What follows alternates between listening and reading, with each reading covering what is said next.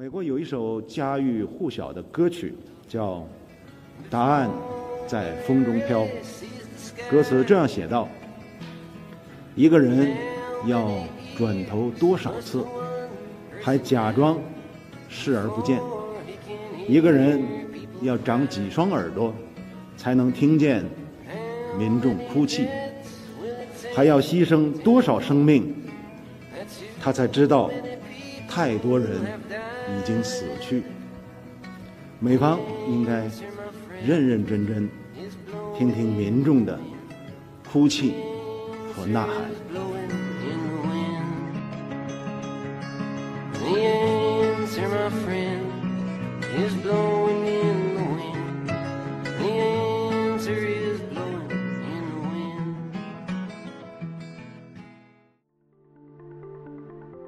欢迎来到四零四档案馆。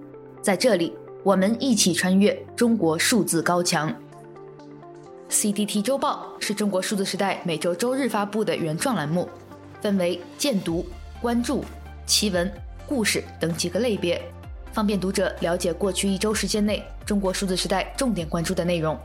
如果大家希望了解更多本期节目中提到的新闻事件或相关文章，欢迎点击节目简介中的链接，在中国数字时代网站阅读全文。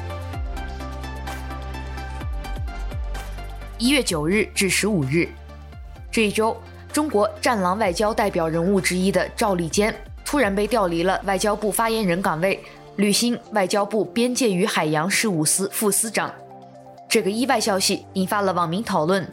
有人说，赵立坚此次被发配至了边疆；也有人说，这是他职业生涯落幕，因为边界与海洋事务司这一部门更为边缘，看似平调，实为降级。赵立坚一直是一位充满争议性的网红外交官，仅推特、微博两大平台就坐拥千万粉丝。在他二零二零年二月上任的仅第二天，便被网民抓包，在推特关注了苍井空。网民调侃这是赵立坚还尚存一丝人性的证明。二零二二年一月二十六日，赵立坚盗图散布假消息，攻击美国在阿富汗一炸一路。结果被图片原作者一位叙利亚的摄影师出面揭穿，被打脸，成为国际丑闻。当然，最让赵立坚名扬天下的，还是他那些答记者问的名场面，比如：“这是一个充满恶意的问题。若佩洛西敢去台湾，那我们拭目以待。中国来去自由。生活在疫情期间的中国，你们就偷着乐吧。”等等。其中，偷着乐伴随着中国去年发生的诸多防疫乱象，成为了网络热梗。嘲讽者们自称加入了“偷乐家族”，硬生生将赵立坚的阴阳怪气玩成了潮流，玩出了风格。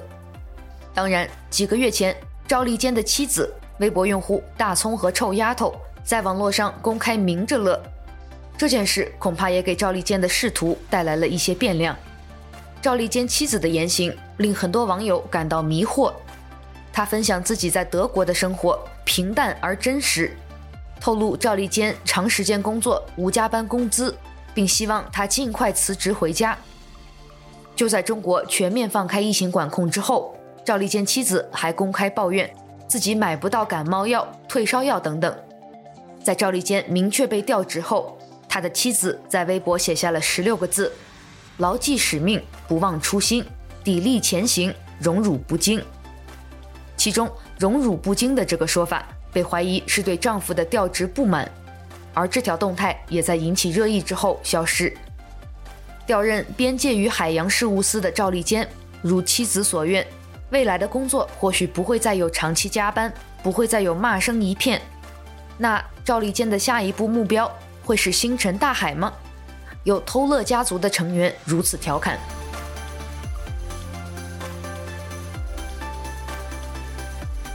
这一周，在丰县铁链女事件发生近一年之后，知名律师李庄试图到徐州丰县董集村探望铁链女一家，却未能如愿。李庄律师发布了此行的图文记录《丰县行》，文中显示，时至今日，当局仍在严密设防，百般阻挠外人的进入。董集村村口设有关卡，路上设有路障，还有专人进行查验登记。并阻止可疑人士进村。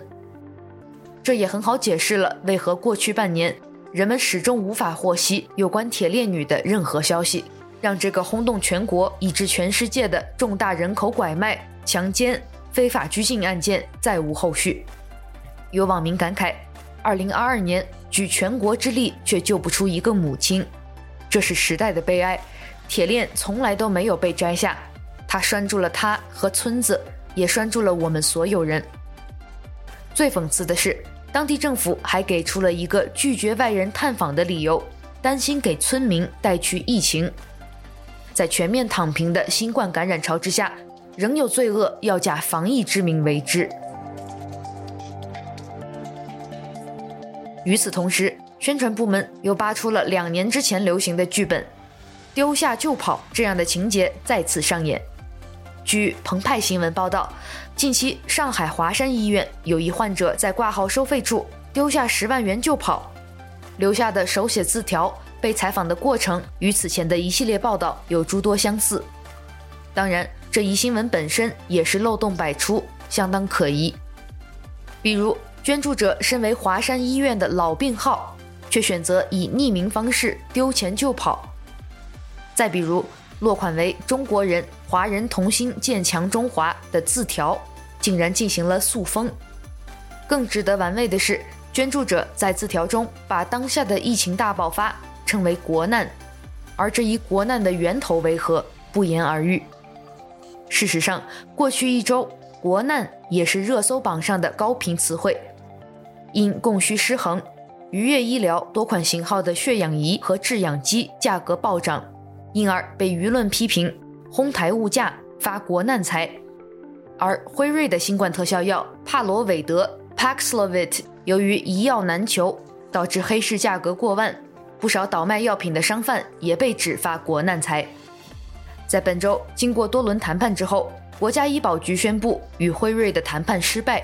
帕罗韦德最终未能进入医保，原因是企业方面报价基本未降。随后，微博上出现话题：“辉瑞新冠药为何不愿意放低姿态？”辉瑞又成为了发国难财的指责对象。有网友批评，舆论各种发国难财的谴责，实则是见表不见里，忽略了幕后真正的责任主体。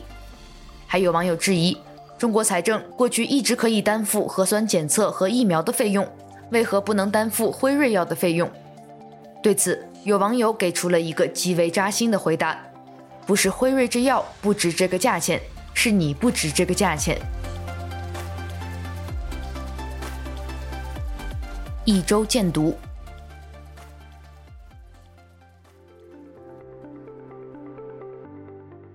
欢迎来到四零四档案馆，在这里我们一起穿越中国数字高墙。中国数字时代本周推荐媒体人权观察。人权观察是一个非盈利、非政府的人权组织。每年，人权观察针对大约九十个国家的人权状况，发布超过一百份的调查报告和简报，经常获得各国和国际媒体的广泛报道。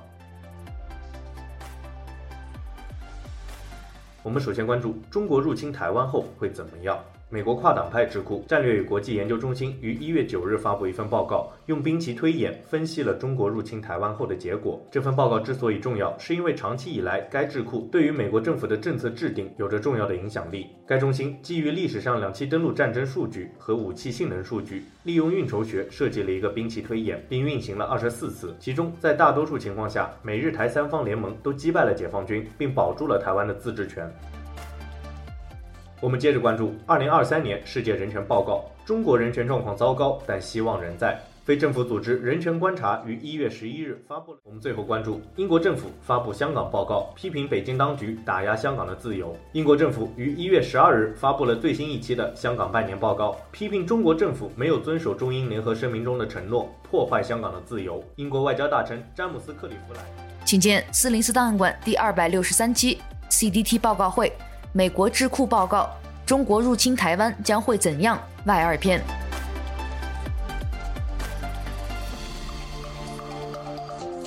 一周视频。近日，一款在游戏平台 Steam 上的游戏《鹅鸭杀》在中文互联网上爆火。然而，有很多玩家在游戏中将游戏人物取名为习近平、习明泽、薄熙来、胡耀邦、毛泽东等等，被中共当局视为敏感词的名字。这是这都谁啊？哎，这都这都这都哪儿来的？这是哪里来的？我也不知道啊。朱寻、刁德义，然后还有这个邹永康，还有鹈鹕、穆恩，这个王丹，准备准备，快准备，兄弟们！郭文贵，下面打勾打一下，打勾打一下，开开开开开，很快啊！准备，快准备！郭文贵，郭文贵，文贵，快准备！除此之外，还有视频显示，在中国知名视频弹幕网站哔哩哔哩上，一些游戏主播在对该游戏进行直播时，有玩家在游玩期间打开麦克风播放反对中共当局的口号。让我们来看看这些视频。习近平下台，光复香港时代革命。支那人没有语。这什么啊？这是？习近平下台，光复香港时代革命。就是就是那个大男孩给他踢出去。八九六四天安门罢免独裁国贼习近平。随后，一些相关直播间被禁播。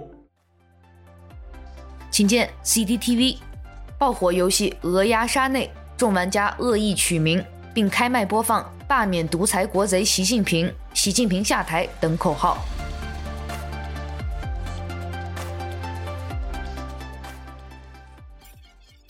一月十一日，广州正佳广场前的人行路上，一辆黑色宝马车猛冲过红灯，故意撞向正在过马路的人群，很多路人被撞翻在地。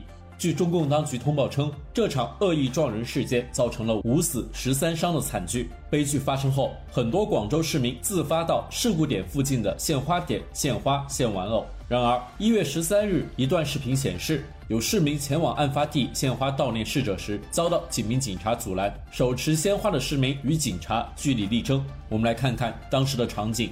我们都是都收在这里很多，我就先拿着这个。对，谢谢你关心我们拿着不累。拿花在广州的街头走，我们这个都违反广州你们相关的法规。我有说你违反法规吗？没有吧？您没有必要跟我这么你这样你就叫我录音，我跟你我按你要求做了。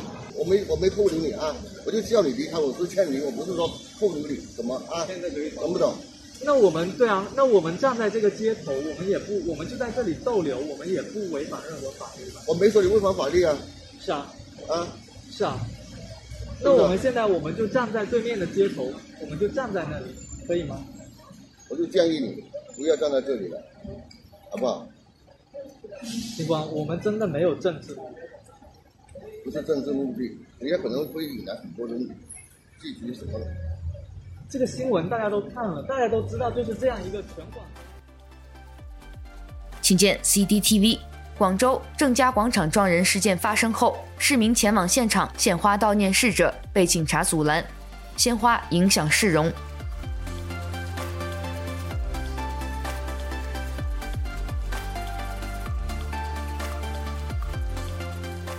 以上就是本周 CDT 周报的内容。如果大家希望了解更多本期节目中提到的新闻事件及相关文章，欢迎点击节目简介中的链接，在中国数字时代网站阅读全文。